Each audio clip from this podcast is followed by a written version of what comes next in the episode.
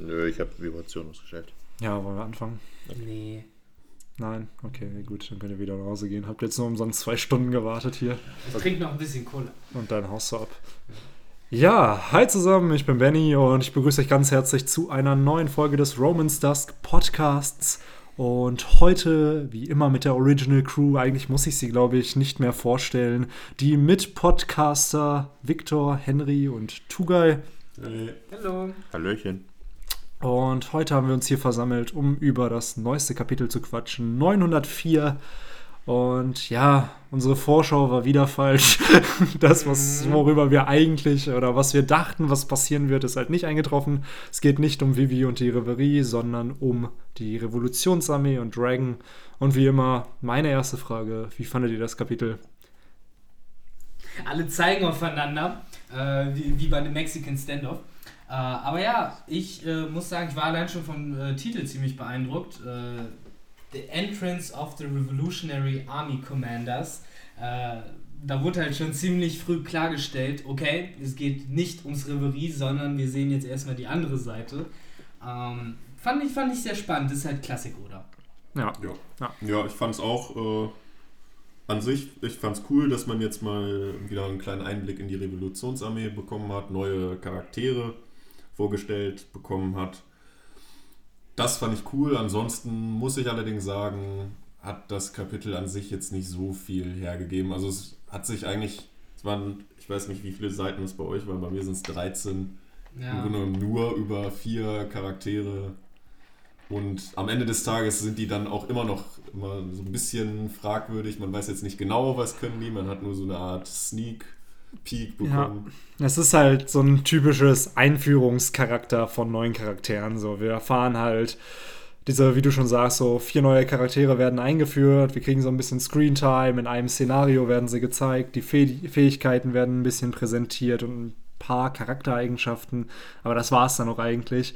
Und ich glaube aber, ich weiß auch, woran es liegt. Es war bei Reddit, hatte das einer der Moderatoren gepostet, dass in der Golden Week immer innerhalb von zehn Tagen zwei Kapitel fertig gemacht werden müssen von den Mangakas.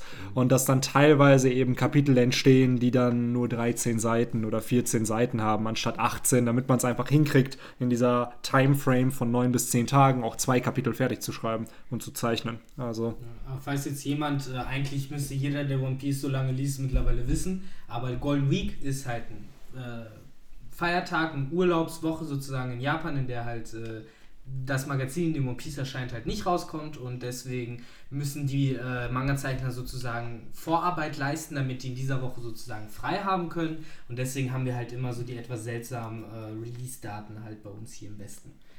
Ähm, aber ja, nichtsdestotrotz muss ich sagen, gut, dadurch, dass wir halt auch, ich glaube, zwei Doppelseiten hatten, wurde das Kapitel halt eh nochmal ein bisschen äh, kürzer. Mhm. Aber ich muss sagen, äh, auch wenn vielleicht nicht so viel Inhalt insgesamt drin war, äh, waren da doch so ein paar Informationsschnipsel, die ich doch ganz interessant fand. und die wären.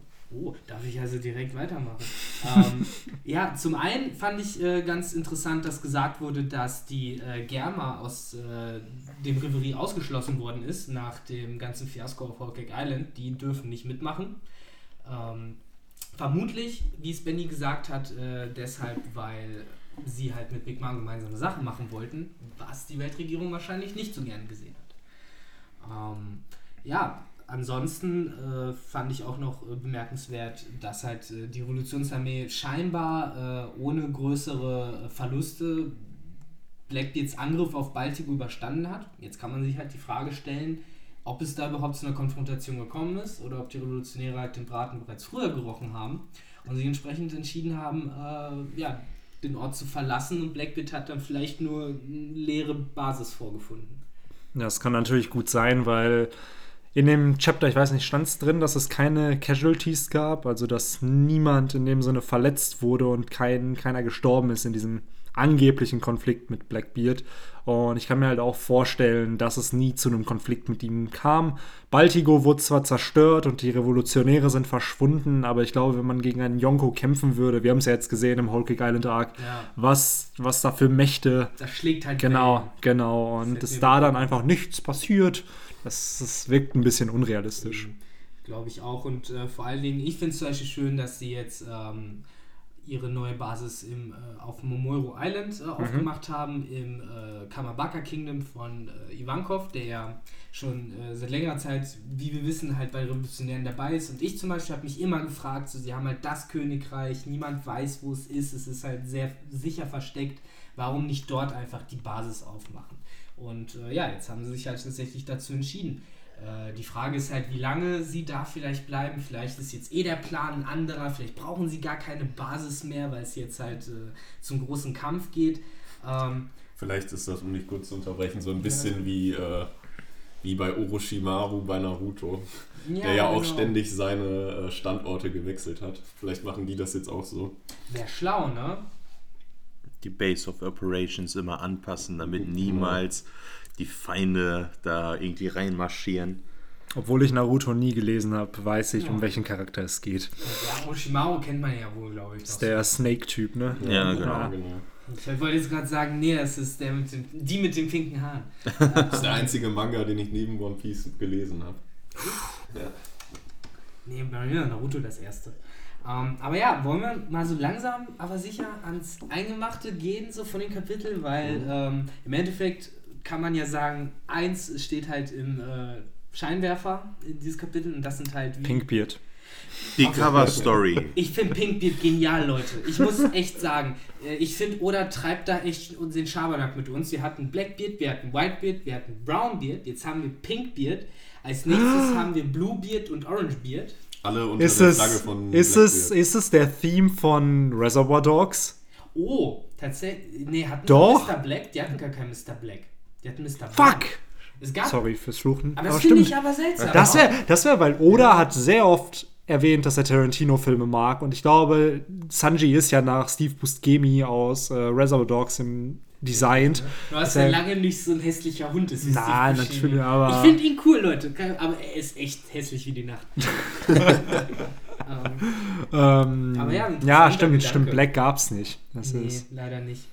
Ähm, aber ja, Tugai will ganz, ganz dringend anscheinend noch über die Cover-Story reden. Tugai, Ja, die- Ja, Das be ist so bevor, toll. bevor wir irgendwie in Minute, was hat man gesagt, 26? ja, stimmt, bin äh, jetzt angekündigt. Äh, Ist zu Minu- früh. Ja, ich weiß, ich wollte einmal die Tradition brechen. Ähm, man sieht in der Cover Story, ich lese mal einmal vor, was da steht. Tales of the Self-Proclaimed Strawhead Ground äh, Fleet, Volume 34, also im Grunde die Geschichten der selbsternannten Strohhutflotte, Nummer 34. Das ist äh, der, man sieht Olympus, äh, ja gut, 34 ist ein Deutsch. Nicht 35, Leute. Und mach keinen Fehler, auch nicht 33. Genau, es ist und bleibt 34. Also, es ist immer noch Olympus Arc und man sieht halt, ähm, wie Olympus seine Resignation, ist jetzt sehr, sehr, ja, ich, Das ich ist eine Kündigung Den Rücktritt. sozusagen. Genau, der Rücktritt, das, das Wort habe ich gesucht, genau. Man sieht Olympus, wie er seinen Rücktritt äh, gesucht da dem König offensichtlich gibt, der Stand, den König vom Standing-Königreich. Genau, und der, der, der tobt vor Wut und ähm, offensichtlich, weil Olympus ihm sagt, dass er nicht mehr unter ihm dient, sondern jetzt einen neuen äh, Herr hat, sag ich mal, äh, nämlich die Strohhüte und ja, das war mehr oder weniger eigentlich das, was man sieht. Ich weiß jetzt nicht, ob ihr noch was habt, was inhaltlich interessant ist an dieser Cover-Story. Es war schon vorher bekannt, dass der so ein Expeditions- äh, Fanatiker, Freak, wie auch immer ist. So ähnlich wie, Mar wie Marlon Cricket damals, ne? Äh, der ja auch für Königreiche losgefahren ist und nach Schätzen suchen sollte. Meinst du Maron Nolan? Oh, sorry, ich hab die gerade. Du hast vollkommen recht. Könnte vielleicht für, für Namis Traum noch praktisch werden, der Typ. Dass er für sie weitere Inseln Ja, erobert. stimmt eigentlich. Mit seiner Jonta Maria Flotte wäre Ja. das eigentlich. Ist aber auch die Frage, spielt das gerade zeitgleich mit dem, was bei der Reverie ist? Weil wenn das ein König ist, Warum ist er nicht auf warum der er Reverie? nicht auf der Ja. Reverie? Und wird sowas vielleicht, weil ganz zufällig jetzt in den Chaptern, wo es um Könige geht, Mhm. kommt in einer Cover-Story jetzt ein König vor, was irgendwo schon, finde ich, ein ist bisschen. Der, ist der Verdächtig Sitz vom ist. Standing-Königreich leer. Ja, Ja. das ist, äh, das wäre das wär interessant, weil Hatten wir ja auch schon öfter mal drüber gesprochen. Ja. Ja, den, den, der Reverie vielleicht auch einfach fern bleibt, und aus welchen Ja. Gründen.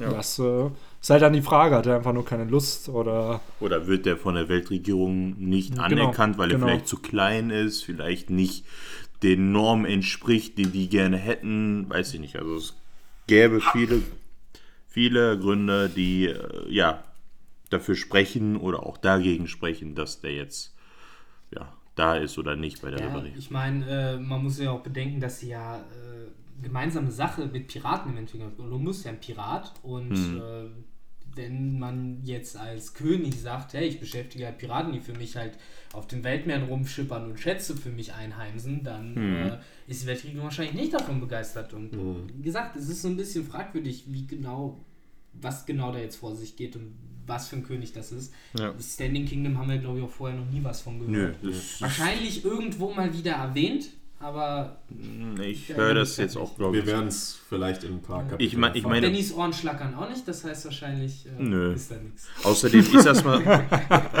was, was wir jetzt halt gemerkt haben in One Piece, es gibt praktisch unendlich Königreiche. In die, auf jeder scheiß Insel ist ein Jeder eigen, schimpft sich König, Ja, ne? äh, überall dieser König, der König. Äh, es muss jetzt nicht unbedingt so was Großes sein wie, weiß nicht, König Cobra oder was. Ne? Also es müssen nicht unbedingt bekannte Königreiche sein, aber es gibt, weiß nicht, wie viele Königreiche wir schon in den Cover Stories hatten. Ne? Und deswegen würde ich sagen, das ist eher was Unwichtigeres und ähm, es gibt ja noch die kleine Möglichkeit, dass Oda es einfach vercheckt hat. Das kann natürlich auch sein. Was war Check, was meinst du? dass er sozusagen einfach ein Königreich da reingepackt hat, vergessen hat. Ja, dass wobei, genau in dem Kapitel. es, es wäre es, ja, aber ich glaube es auch nicht, aber geben wir in 1% Möglichkeit, äh, Der um, um, größte um, um, Tinfoil hätte hier angezogen. Hat oder einen Fehler gemacht. Nein. Das kann nicht sein. Er ist Gott, der ist, der kann das keinen Fehler machen, der ist viel zu Oder. Aber ich glaube, dann wäre das soweit abgearbeitet. Sagen- Genau, und Ähm, jetzt würde ich gerne Nochmal ans Eingemachte? Genau, ich würde die, ähm, ich hatte sozusagen ja noch nicht meinen Senf dazugegeben, was das Kapitel angeht. Ähm, ich habe aber eine ähnliche Meinung sozusagen. Das Kapitel wirkte sehr interessant vom Namen. Ähm, und es ist dem auch gerecht geworden, insofern, dass man halt die Kommandanten gesehen hat, die wurden vorgestellt, aber alles sehr kurz. Man hat jetzt schon eine Teufelsfrucht, sag ich mal, von Betty oder wie sie heißt, ähm, gesehen. Aber jetzt natürlich auch, wie stark oder schwach sie ist, kann man jetzt schwer sagen. Aber ähm, wirklich interessant. Im eigentlichen Sinne fand ich nur die ersten zwei Seiten. Aber gehen wir mal äh, ganz, äh, sage ich jetzt mal, strukturiert vor. Wir haben ja äh, das Lucia Kingdom, dort spielt das alles. Genau. Ähm, es ist ja der Fall, dass Lindbergh, einer von den vier Kommandanten Sabo, äh, eben anruft. Die sind ja alle äh, auf Momura Island, warten eigentlich nur noch auf diese vier, damit sie halt ihre Besprechung äh, starten können. Genau. Dragon meint ja, das haben wir übrigens auch noch gar nicht erwähnt, eigentlich den größten Knall im ganzen Genau, das wollte ich auch noch erwähnt haben. Ne, ganz, ganz wichtig, Dragon, der jetzt offen sagt, alles klar, wir ziehen in den Krieg. Und damit äh, zumindest so ein bisschen von unserem letzten Ausblick. Wir hatten ja schon auch gesagt, ähm, oder was wir uns generell vom nächsten Arc erhoffen, hatten wir ja schon gesagt oder gehofft auch, dass die Revolutionäre da auftauchen werden. Und Ja. das äh, ist ja hiermit eigentlich bestätigt. Auf jeden Fall. Also die haben scheinbar auch schon irgendeinen Plan. Man kann davon ausgehen, dass sie äh, ganz salopp gesagt bereits äh, geladen und entsichert sind und dass da irgendwas schon äh, sozusagen in ihrer Hand ist, mit dem sie offensichtlich äh, mehr erreichen können, als sie vorher erreichen konnten. Deswegen, da kann man gespannt sein. Es ist auf jeden Fall nicht alles immer falsch, was wir predikten. Nee, meistens. Auch wenn das vielleicht sehr obvious war. Aber Ja, auf der anderen. Weise schon. Ich meine, wann, wenn nicht auf dem Reverie. genau. Ähm, aber ja, wie gesagt, äh, die äh, vier Kommandanten kommen leicht zu spät zu diesem Treffen, sind wie gesagt im Lulusia Kingdom aufgehalten, von dem wir ja bereits äh, ein paar Adlige kennengelernt haben. Die Prinzessin des Lulusia Kingdoms wurde ja vor, nee, letztes Chapter, Letztes, genau. äh, letztes Kapitel von äh, U-Boot-Piraten gepackt und dann von Corby wieder gerettet. Grobi Summer. Der gute Kobe. Ähm, entsprechend äh, ist es ganz interessant zu sehen, dass während der König weg ist, äh, direkt der erste Pirat ankommt, um äh, das Königreich zu raiden. Äh, ganz spannend, wenn man daran auch, daran auch sieht, dass während des Reveries die Königreiche anscheinend sehr verwundbar zum Teil sind. Es wird ja sogar von Pinkbeard gesagt, wer glaubt ihr denn, dass da kommt? Diese äh, möchte gern Marine, äh, Pira äh, Marinesoldaten, doof gesagt. Das heißt, wir haben da vielleicht nur so ein, ein paar Truppen, vielleicht so 15 etwas untrainierte Marineleute, die ja vielleicht rumlaufen, aber anscheinend nicht richtige Mächte, die äh, da sind. Aber dann doch gleichzeitig auch ein unfassbar smarter Move von Dragon, dann genau in solchen Königreichen dann eben dann für Unterstützung zu sorgen, um zu zeigen, guckt mal, wir sorgen uns um euch. Natürlich. Und dadurch zeigt er, die Schwächen der anderen gut. genau, und dadurch sendet man halt eine positive Message, um halt vielleicht neue Königreiche eben auch zu Alliierten dann zu machen. Ja, wobei in dem Fall war es ja nicht Dragon. Äh, Das waren ja die vier Commander, die ja, glaube ich, von sich aber aus die Revolutionäre repräsentieren. Ja, das heißt, es sind ja universelle Werte, die die widerspiegeln Natürlich. und für die stehen sie halt. Und ähm, ich glaube, dass Dragon ähnliches Äh, tun würde. Ich So wollte halt wie, nur sagen, dass die, dass die vier wahrscheinlich von sich aus Natürlich, klar, sind, klar, äh, natürlich. zu kommen. sonst wären sie halt nicht die Leader Eben. der, der Revolutionäre halt auch teilweise. Und wenn wir, wir bedenken, damals im Grey Terminal, ähm, im Goa Kingdom, hat ja Dragon auch damals die ähm, ganzen Leute im Grey Terminal gerettet, weil das sollte ja verbrannt werden und dann hat er mit irgendeiner Luftwelle das Mhm. Feuer sozusagen ausgemacht oder erstickt und Ich dadurch sag hat er immer dann noch Deathwing von Ivankov. Natürlich. ähm, ja, auf jeden Fall finde ich an sich äh, auch cool, dass sie da halt auftauchen und wie Victor schon sagt, von alleine. Gleichzeitig aber auch so ein paar Side-Characters, die in diesem Kapitel auftauchen. Zum Beispiel klar Pinkbeard, aber dieses kleine Mädchen namens Moda, welches von Pinkbeard geschlagen wird, taucht ja auch in der Cover-Story von Ace damals auf. Ich glaube, in Kapitel 274, 274 war es, glaube ich. Ähm, und das ist halt auch schön, wie Oda da wieder so einen Charakter, der zwar einen Namen hat, aber eigentlich nicht wirklich eine große Narrative in der Story hat, einfach wieder einbaut, um zu zeigen, ja, was da eben passieren kann oder beziehungsweise einfach, dass er zeigt, dass er solche Charaktere nicht vergessen hat. Ich finde es halt zeitlich so ein bisschen interessant, weil, wenn ich mich richtig erinnere, war sie in der Cover-Story ja noch so ein kleines Mädchen. Und jetzt ist sie ja eine erwachsene Frau. Also, was heißt erwachsene Frau? Also älter als 16, so würde ich es halt einschätzen. Und vorher war das halt mehr dieses 10 äh, Jahre alt äh, Aussehen, wo sich halt dann die Frage stellt, äh, so viel Zeit ist ja, glaube ich, nicht vergangen. Ich würde jetzt mal großzügig sagen, maximal drei Jahre. Ähm, interessant, was für Wachstumsschübe man in der One Piece-Welt mal so bekommen kann in drei Jahren. Die Pubertät ist da stärker ausgeprägt Ja. als in unseren Ra äh, Graden hier. Aber ja, sie ist es ja dann tatsächlich auch, die am Ende äh, den Pinkbeard verprügeln darf, äh, wie wir später im Kapitel feststellen. Aber lasst uns da doch mal ganz äh, systematisch vorgehen. Wir sehen vier. Das sagst du jetzt, by the way, zum vierten Mal heute. Ja, da ist System dahinter, mein Freund. Ähm, wir sehen die vier äh, Commander der revolutionären Armee. Jeder von ihnen ähm, kontrolliert äh, sozusagen einen Teil der äh, Blues. Wir haben halt ähm, Morley, der den West Blue kontrolliert, Betty, die den East Blue kontrolliert, Lindbergh, der den South Blue kontrolliert und zuletzt Karasu, der für den North Blue verantwortlich ist. Und äh, ja, reden wir doch mal über die Leute. Mir, mir gefällt Karasu persönlich am besten vom Design und äh, ja, es wird auch jetzt mit ihm gezeigt. Äh, wir haben ja vorher schon was ein bisschen von ihm gesehen, als Sabo damals von Dressrosa weggeflogen ist auf diesen Krähen, die von ihm wohl kommen. Ja. Äh, es ist immer noch so nicht ganz klar, wie jetzt genau seine, seine Frucht aufgebaut ist, was das für, eine, für einen Typ ist, aber ähm, man weiß jetzt zumindest, wer der Nutzer ist. Ja, aber Ja. da würde ich auf jeden Fall auch gerne mit euch drüber sprechen, weil Teufelsfrucht, äh, Sorn ist es ja irgendwie nicht so richtig, weil wir haben halt noch nie gesehen, dass eben Tiere generiert werden. Generell ist das das erste Mal, dass, sollte es eine Teufelsfrucht sein, wirklich Lebewesen damit erschaffen werden, weil meistens haben wir halt entweder dieser Schatten, die halt wirklich mehr eine Erweiterung der Person sind oder halt Seelen, die halt äh, mit Hilfe wieder einer, der Erweiterung der Person halt sozusagen Leben einhauchen können, aber halt wirklich ein Tier äh, zu erschaffen, falls es denn lebendige Tiere sind, äh, haben wir ja noch nicht gesehen. Mhm. Aber dazu kann man sich ja auch noch ein bisschen was überlegen. Wir haben ja gesehen, Augen haben die ja nicht. Es sind ja Mhm. irgendwie immer nur so schwarze Masse praktisch schon, die ja äh, sich aus seinem Mantel sozusagen äh, Ja, oder herauskristallisiert. Bilden die vielleicht auch seinen Mantel, ne? Ja, ist genau, So, auf das dieser einen gar nicht. Page sieht das so ein bisschen so aus. Erinnert auch so ein bisschen an den, an den Mantel von Doflamingo. Genau, Ja, das ja. war auch meine erste Assoziation.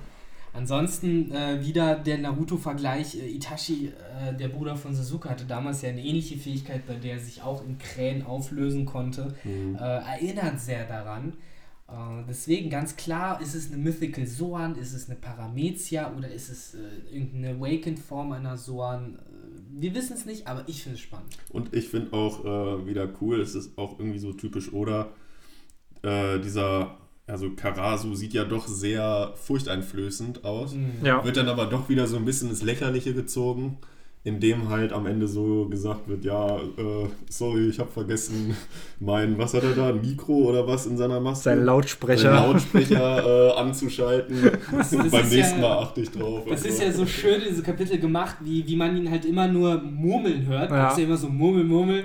Und die Leute verstehen ihn nicht und wundern sich. Und dann wird er auf einmal sauer und die Leute wundern sich, ah, jetzt ist er auf einmal sauer geworden. Ja, halt, weil ihn niemand versteht und weil er von Ja. allen ignoriert wird. So. Und der hat es halt nicht verstanden, woran es liegt. Äh, ja, fand ich auch sehr lustig. Es ist halt dieses typische, ich design einen Charakter, der angsteinflößend wirken soll, verpasse ihm aber eine Persönlichkeit, die eigentlich gar nicht dazu passt. Ja, so Und- ähnlich wie Vergo damals, der immer ganze Steaks in seinem Gesicht So. kleben hatte. Ja, es war genial. Also, das sind die besten oder Ideen, die du auch haben kannst. Caesar, Caesar Clown, der ja auch eigentlich so voll die Witzfigur war, obwohl er halt am Anfang richtig stark war. Ja, und also mein persönlicher Favorit von den vier ist natürlich Belo Betty. Ähm, ich finde halt ihre, äh, also ihren Hut ganz hübsch. Also wir haben Und, alle äh, den Hut von ihr. Von, von Genau, ähm, die haben, also wir dachten ja erst, das wäre Sabos-Stil, aber jetzt haben wir gemerkt, das scheint mehr so ein Revolutionär-Ding zu sein. Oder ist es doch halt äh, sie, die Sabo nacheifern?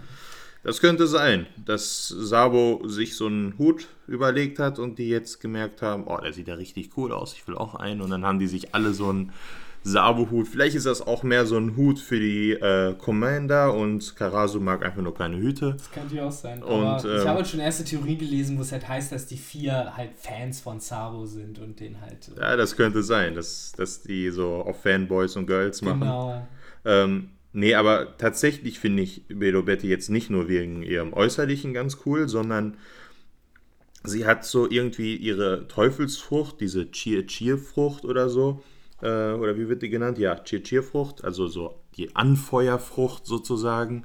Ähm, die passt einfach perfekt. Die passt so perfekt in diese Revolutionsarmee, dass ich mich echt frage, war sie vorher schon im Besitz dieser Teufelsfrucht Ja. und ist dann in die Revolutionsarmee wegen ihrer Frucht gekommen? Oder ja, das ist so wie bei den Big Mom Piraten, dass sie alle Teufelsfrüchte mit Essen haben, als wären die dafür gemacht worden. Also es, ist- es ist einfach perfekt. Und man sieht es einfach auch äh, auf der Seite, nachdem man die vier halt äh, mit Namen äh, vorgestellt bekommt, dass sie da steht mit der Flagge hoch und sagt, ja, wartet ihr darauf, dass irgendein Held euch rettet, macht's selber. Und das hat so richtig so dieses klassische Revolutionäre. Das, also sie ist das Sinnbild dieser Revolutionsarmee.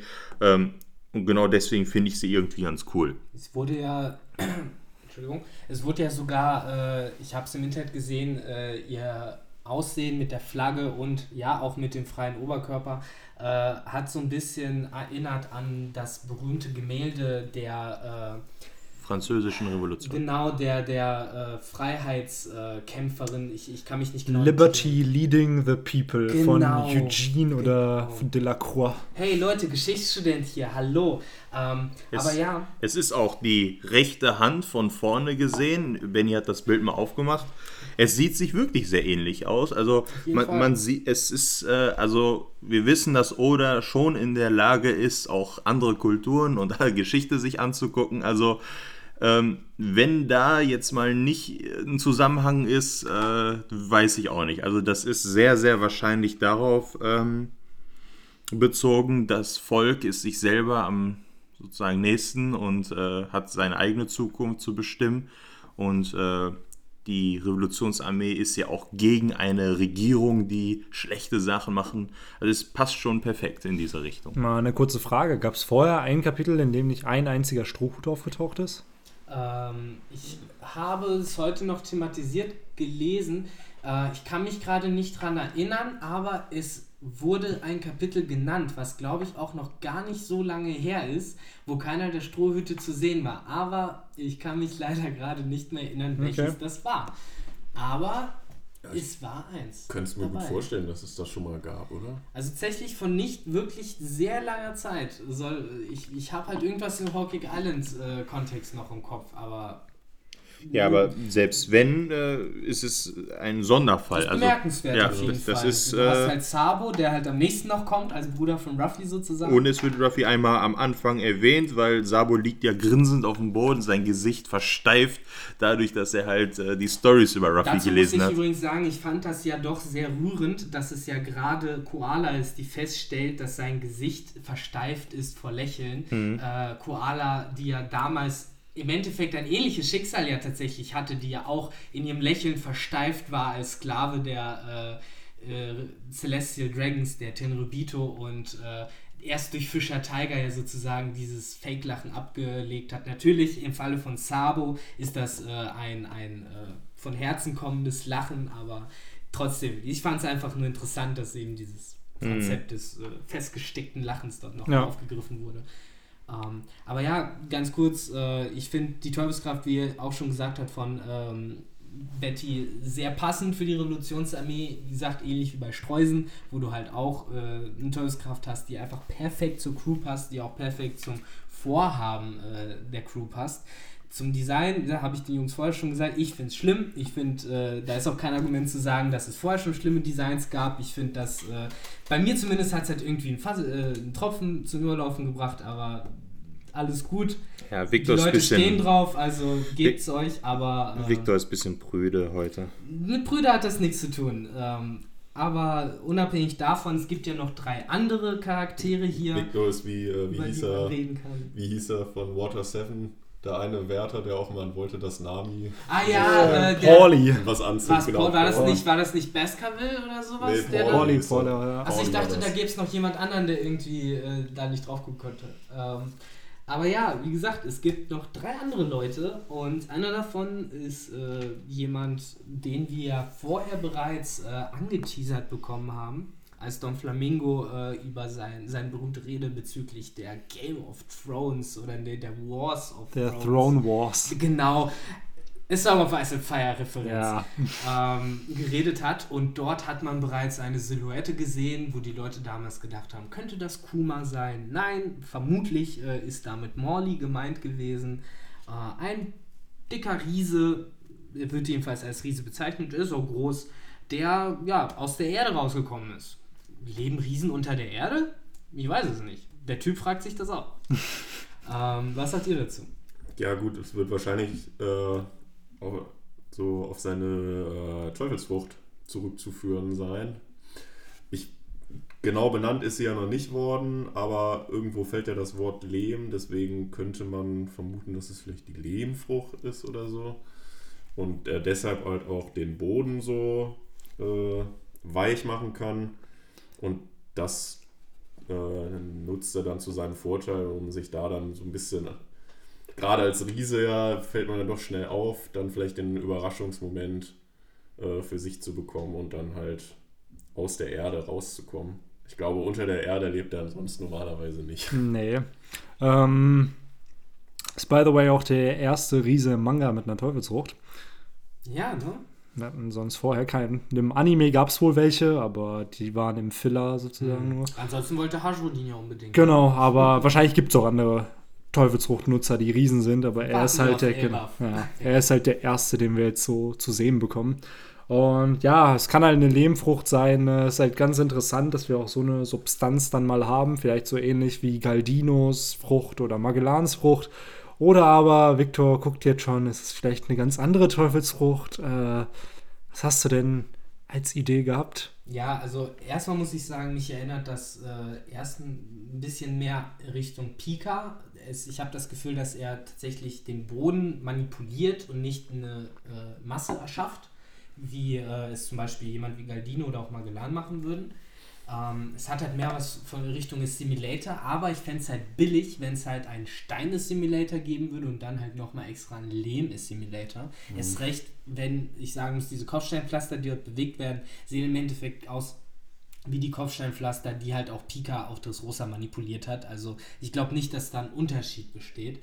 Äh, nichtsdestotrotz ähm, muss man halt sagen, okay, irgendwie wird der Boden trotzdem durch die Teufelsfrucht manipuliert. Meine Vermutung ist, es geht halt in die Richtung von diesen seltsamen Teufelsfrüchten, die wir ab und zu schon gesehen haben, die so Leute wie Inazuma haben oder Diamante. Bei, bei Inazuma ist es ja so, er schneidet etwas wie Boden oder Wände und während er sie schneidet, kriegen sie praktisch äh, die Beschaffenheit vom Papier. Sie wedeln herum. So, du hast halt wirklich eine Wand aus Stein, die auf einmal wie Papier wedeln kann. Oder äh, bei Diamante kannst du, er kann ja tatsächlich Sachen, äh, so wie ich es verstanden habe, äh, so, so rum funktioniert es. Er macht Sachen schlaff. Er macht Sachen zu einer Fahne und kann deswegen eine Metallplatte wie einen Umhang tragen. So habe ich es verstanden. Und auch hier haben wir halt diesen Wechsel von Konsistenz. Und äh, äh, ein weiteres Beispiel dafür war Senior Pink, der halt durch äh, den Boden schwimmen konnte und der Boden, der dann auch wie Wasserwellen geschlagen hat in dem Moment. Das heißt, äh, auch Morley könnte halt irgendwie so eine seltsame Paramezia haben, bei der er sich auf eine bestimmte Art und Weise durch den Boden bewegen kann vielleicht. Oder, um nochmal äh, auf meine Theorie mit der Lehmfrucht zu kommen, vielleicht ist es auch einfach sein Awakening. Das würde dann zum Beispiel auch wieder, warum er halt auch ein Kommandant von den Revolutionären, das wird das so ein bisschen, weil die müssen ja auch Power haben, die müssen ja stark sein. Mhm. Und wir hatten es ja vorher auch schon so ein bisschen, bislang wirken die jetzt noch nicht so super mega stark, sag ich mal. Hatten halt noch nicht wirklich Screentime. Genau. Und so ein Awakening würde ja dann doch irgendwie auch für deren Stärke sprechen. Aber ja, das ist halt die große Frage. Ne? Sind, die, sind die auf, äh, ganz grob gesagt, Vizeadmiralniveau, Admiralniveau? Ja. Könnte man halt jetzt ewig spekulieren, aber da wir sie halt leider noch nicht kämpfen gesehen haben, finde ich, ist das halt so relativ schwachsinnig. Ja, ich sag's mal, man hat jetzt ja eigentlich nur, finde ich, die Teufelsfrucht von Betty, Karasu und Molly gesehen. Von Lindberg ja eigentlich noch nichts. Man sieht zwar, dass er ein bisschen rumfliegt, aber er benutzt halt eine Waffe. Das heißt wirklich, wer, wer eine Waffe benutzt, vor allen Dingen etwas, was so ein Kältestrahl oder sowas macht, das zeugt ja jetzt nicht von Kraft. Das kann ja jeder tragen und benutzen. Das heißt, Lindberg ist absolut ein Fragezeichen drüber, was seine Stärke angeht. Molly hat, gut, er hat seine Teufelsfrucht benutzt, er ist aus dem Boden gekommen das ist jetzt auch noch keine Stärke. Und Caraso ist ein bisschen was anderes. Man sieht halt, dass er diese Kränen da oder Raben steuern kann und wir wissen oder können uns schon denken, jemand, der in der Lage ist, das zu machen und seine Teufelsfrucht gut beherrscht, hat zumindest ein Potenzial, sehr stark zu sein. Ähm, und Betty ist halt so eine Sache, wir haben uns auch schon vorher gedacht, äh, vor allen Dingen Henry hat das auch gesagt, dass die halt Gut, sie kann Leute dazu bringen, stärker zu werden oder ihr Potenzial zu erwecken, aber wenn sie keinen hat und wenn sie da alleine steht, was macht sie dann? Schafft sie es irgendwie vielleicht ihre eigene Kraft rauszudrücken und also, ne, also so richtig. Sie hat halt mehr so eine Art, so einen, so einen Gruppen-Buff-Effekt wie in so einem RPG-Spiel, ne, dass sie so ein Support-Charakter ist, der einfach die anderen verstärkt, aber eigentlich alleine stehend ziemlich schwach ist. Mhm. Ist jetzt die Frage, ist sie so ein Typ, Typin ähm, oder nicht? Und wenn doch, dann wäre sie halt in der Konstellation einer Revolutions Revolutionärsarmee ganz stark, ja. aber alleine eben nicht. Aber sie ist ja nun mal ein Commander der Revolutionäre und ich glaube nicht, dass Genau, also ja, muss eine gewisse Stärke haben ist immer auch so ein Punkt. Ne? Man darf sich, glaube ich, auch nicht immer nur auf seine Teufelsfrucht verlassen. Und bestes Beispiel die Strohhüte, wo viele der Mitglieder einfach gar keine Teufelsfrucht haben und oder trotzdem Shanks, der genau, keine hat oder oder Goldie Roger oder Rayleigh, das sind halt so viele Charaktere, die zu den Top-Tier-Kalibern in dem Universum gehören und keine Teufelsfrucht haben.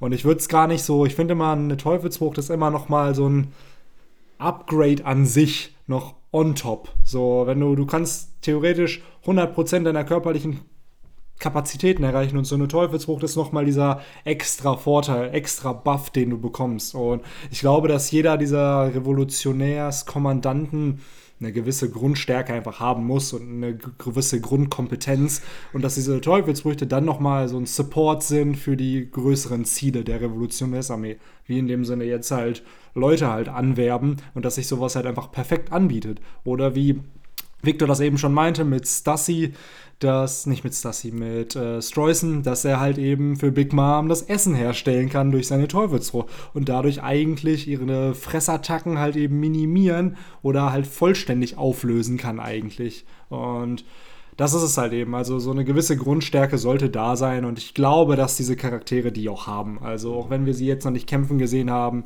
so, du willst eine Regierung stürzen, das heißt, du brauchst Manpower da hinten und Womanpower.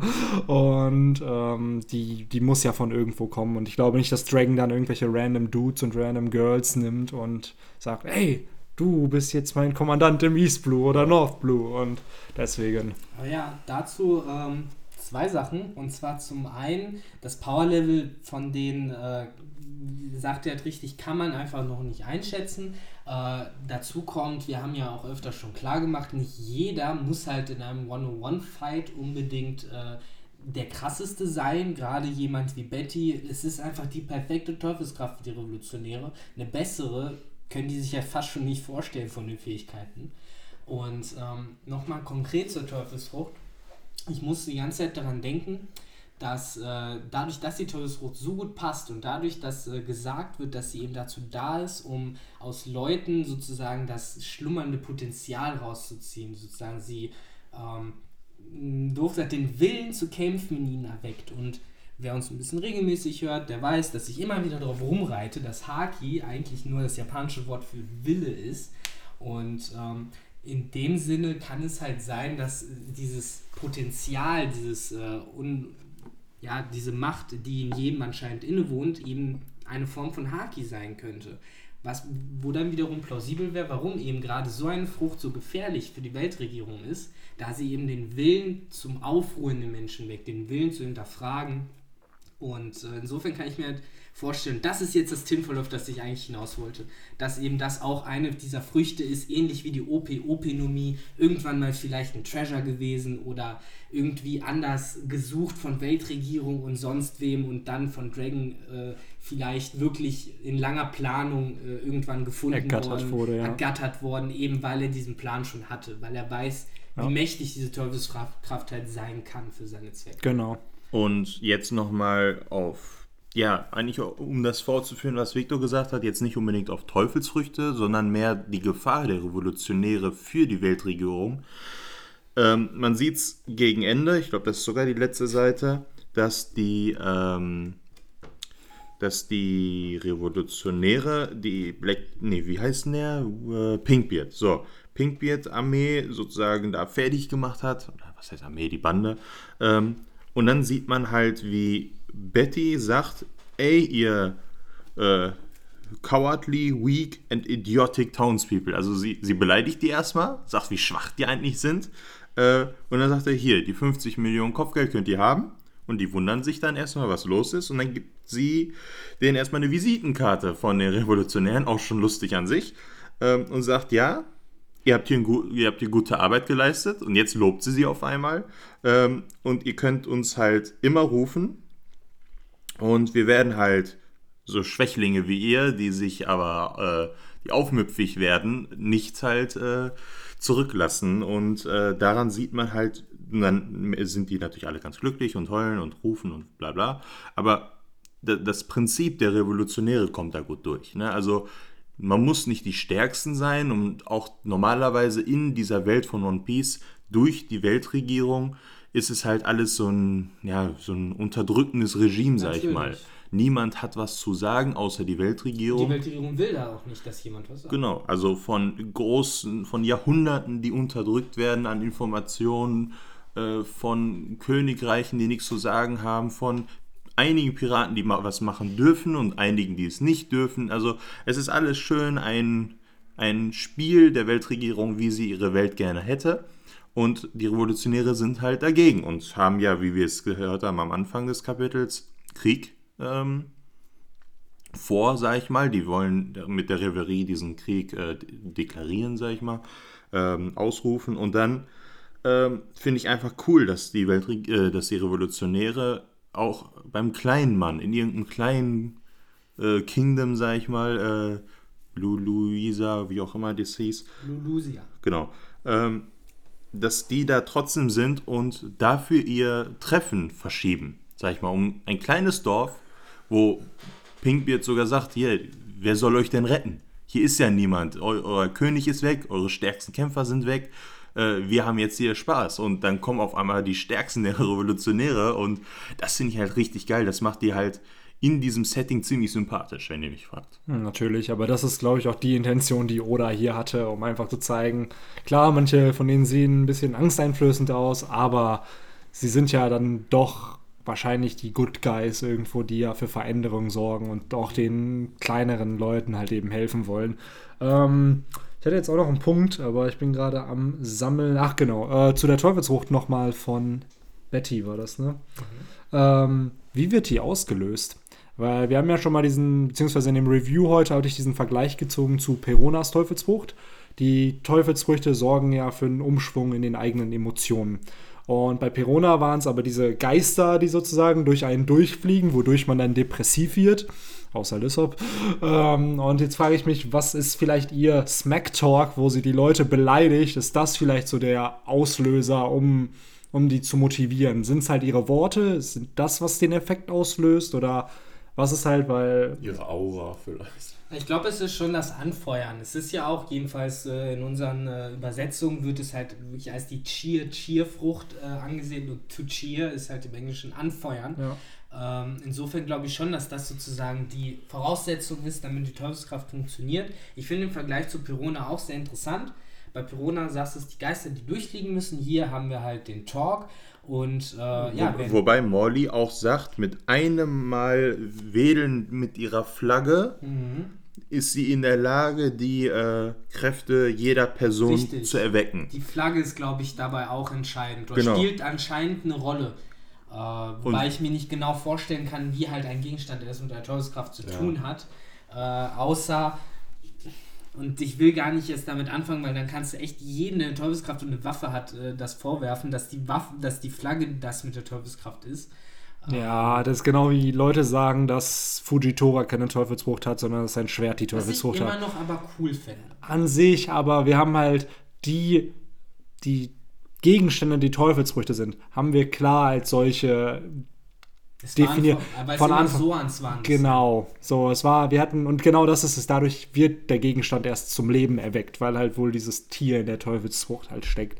Und eine Paramezia hatten wir so halt nicht. Und wie du schon sagst, nur weil jemand einen Gegenstand benutzt, um seine Teufelsfrucht zu aktivieren, lässt das ja den Spielraum offen, dass wirklich jede, jeder Gegenstand eine Teufelsfrucht sein könnte. Und ich, das, ich denke mal, nicht. es ist in diesem Fall etwas metaphorisch zu sehen, dass sie einfach, sie ist die Flaggenträgerin der Freiheit, hat dann natürlich eine Flagge, dann hatten wir das eben mit der französischen Revolution gesagt, dass das einfach perfekt, es ist 100% eine Referenz dazu.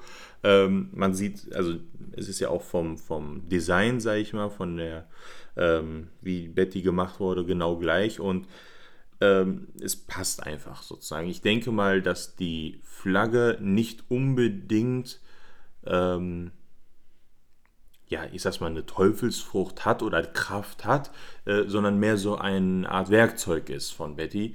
Und ähm, sie kann das einfach machen, sie können es rufen, aber die Flagge ist einfach, glaube ich, ein Utensil wie, weiß nicht, eine Waffe von jemand anderem, ein Stock von jemand anderem. Wirklich brauchen tun sie es nicht, aber Wer wenn weiß, schon- vielleicht ist es ja auch, äh, wo wir eben dabei waren, in welchen Situationen ihre Teufelskraft von Nützen ist und wo eher nicht. Vielleicht ist es halt dann für die 1 gegen 1 Kämpfe bei ihr dann äh, ne, die Waffe, die Flagge. Wäre, die wäre irgendwie für ihre eigenen Kämpfe äh, so, so ähnlich wie der Klimataktstock von Nami sozusagen. Ja, zum Beispiel. Oder dass sie damit irgendwelche Windattacken oder so erzeugt. Ja, Man weiß es nicht. Wäre interessant, Ich ja. glaube ich glaub auch nicht, dass die Flagge halt die Teufelsfrucht hat. Wörter. Dass die Flagge die Teufelsfrucht hat, äh, ähnlich wie ich auch äh, nicht daran glaube, was ich auch gelesen habe, dass es beim ähm, Morley ebenfalls eventuell die Harpune ist, die die Teufelskraft hat. Äh, wie gesagt, ich glaube, die haben schon selber in die Frucht gebissen, Ja. ähnlich wie Karasu auch in irgendwas reingebissen hat. Aber wir wollen natürlich jetzt nichts vom Wagen fallen lassen. Einen haben wir noch gar nicht besprochen und das ist der gute Herr Lindberg, der äh, Revolutionary Commander des South Blue. Lindberg oder Lind Lind Lindberg?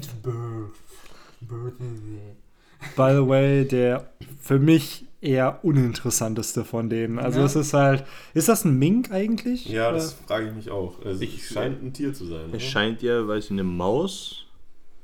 ja, Ja, es wirkt wie eine Maus. Oder das ist so ein, so ein Dude wie dieser. Äh, Äh, Wanze. Wanze, ja, genau. so, das war auch mein erster Gedanke. So, der sieht dem halt schon ein bisschen ähnlich. Ähm, Er hat aber auch ein bisschen, er hat, finde ich, am meisten Wobei Sabos Schnurrhaare Outfit an. auch hat, ne? mh, Ja, eben, es, es, es wirkt ein bisschen wie ein Tier. Also der hat Schnurrhaare, Katze, Maus. ja, es ist halt dieser typische Erfindercharakter, ähm, der Dann würde eigene Maus Waffen ja auch hat. pa- passen. Ja. Mäuse sind ja findig, sag ich mal. Ne? Da, also, ja, ich denke mal, er sagt ja auch, ja, ich habe hier eine neue Waffe, ich habe eine neue Erfindung. Ähm, der hat so leicht diesen Steampunk-Stil, der eigentlich ja auch mit der Mütze von Sabo passt, aber gut, die hat jeder eigentlich, aber es passt gut zu seinem Stil. Er hat da ein Dampf-Jetpack, scheint es auf dem Rücken zu haben. Und dann ja, also er hat nicht die Fähigkeit zu fliegen, er macht sie sich einfach. Und dann hat er sich seine Waffe gemacht, mit der er äh, den Cool-Shooter, mit der er irgendwie äh, Eis oder Schnee äh, schießen kann. Und ja, Benny. By the way, gestern, als ich die Spoiler, das war gerade die Cola, die Henry aufgemacht hat, ähm, als ist ich, der Tag ja, ähm, als ich gestern die Spoiler gelesen habe zu diesem Kapitel, shame on me, äh, wurde halt auch schon von dieser, von dieser Gefrier-Attacke von Lindbergh halt berichtet. Und da dachte ich echt, dass das die Kühlschrankfrucht wäre. Dass es sozusagen das Gegenteil von, von Ovens Teufelsfrucht ist. Und äh, das hat sich dann leider doch nicht bewahrheitet. Zum Glück.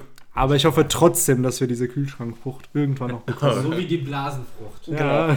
Irgendwann sehen wir einen Typ, der sitzt in einer Blase drin und ist ein Kühlschrank. Boah, das wäre. sowas in der Art. Tja. Ansonsten hat Frankies schon geforeshadowed. Er hat den Kühlschrank äh, bereits. Also da brauchst du keine Kühlschrankfrucht mehr. für. Ja, doch, so eine. Wenn wir eine Ofenfrucht haben, dann, dann theoretisch schon eine Fritteusenfrucht oder so. Das ist- Das ist aber gefährlich. Da wäre es schon recht gefährlich. Ähm, aber ja, ich muss sagen, ich, ich finde an Lindbergh, Lindbergh am interessantesten, äh, dass wir hier, finde ich, nochmal so eine andere Art von Technologie sehen. Wir haben halt bisher Vegapunks Technologie gehabt, hauptsächlich in Form der Pazifistas oder auch der Teufelsfruchtwaffen, die wir gerade erwähnt haben. Ähm, dazu haben wir jetzt die Technologie der Germas gesehen, die halt in eine etwas andere Richtung geht und mehr auf äh, Körperverbesserung und Upgrades, auch genetischer Natur geht.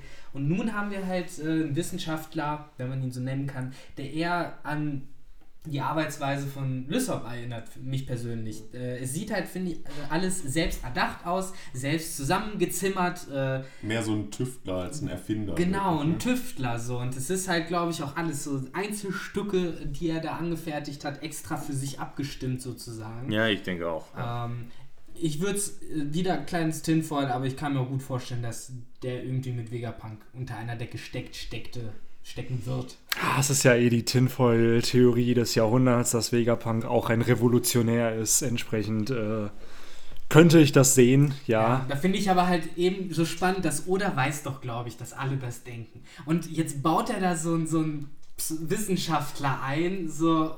Da habe ich das Gefühl, dass er ein bisschen mit meiner Erwartung spielt. So, wenn er halt so einen Lindbergh dahinstellt und ich dachte die ganze Zeit vorher, ja, Vegapunk gehört da eigentlich rein und jetzt haben wir halt einen Wissenschaftler, aber es ist nicht Vegapunk. Äh, Classic Oda halt mal wieder.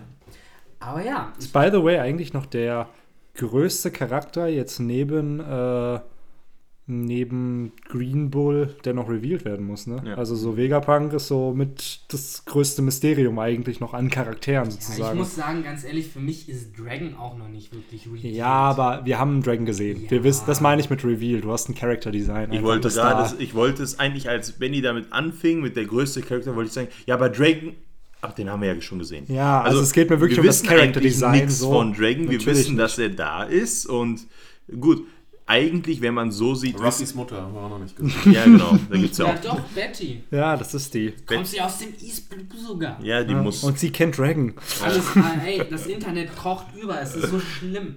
Leute, er hat Ach, du meinst das gerade ernst? Äh, Das Internet meint er. Ach so, ja, traurig. ähm,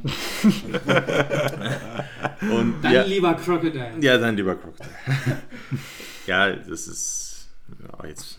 Aber ja, ich habe das Gefühl, so langsam äh, versinken wir so in dem tiefsten des tiefsten Tinfoils. Ja. Ähm, wenn ihr nichts weiter habt, dann würde ich sagen, kann man das so langsam eintüten, oder? Ich meine, den Rest werden wir... Eintüten, das sagst du jedes Mal. Ja, soll ich einen Sacken sagen Nein, nächstes das Mal? ist Abschließen. Einen Haken dran machen. Beenden. Ähm, nee, ich habe soweit, äh, ich könnte jetzt sagen, auf meinem Zettel stehen, aber ich habe heute keinen Zettel, ich mache heute den Tugai. Ähm, Der auch den Tugai macht. Ja, du sowieso. Das ist, du hast das patentiert, hier nie vorbereitet vorbeizukommen. Das ist, Ja, das dein Handy hat sogar nur noch 2% und irgendwie hält sich seit Stunden hier schon. tatsächlich nur noch 1%. Ich habe schon das Licht ausgemacht, damit das Ding nicht Und der ausgeht. guckt die ganze Zeit auf meinem Laptop auf die Panels und dann, Ja. Benny, geh mal grad zurück, ich muss das nochmal sehen.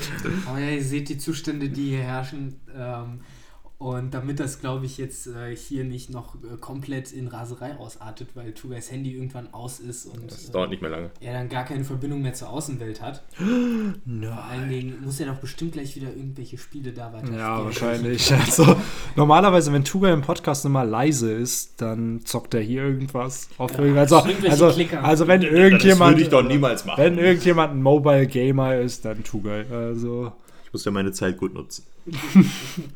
Alles klar, ich habe Ja. nichts mehr. Henry, Ich auch nicht, nein. Victor. Ja, Ja, Benni, dann. kannst du einpacken. Sag ich diesmal einpacken. Ja, dann würde ich sagen, das war's die heutige Folge des Romans Dusk Podcast. Schreibt uns, wie ihr das Kapitel fandet. Und dann würde ich sagen, bis zur nächsten Folge. Take care. Tschüss. Ciao. Ciao, ciao.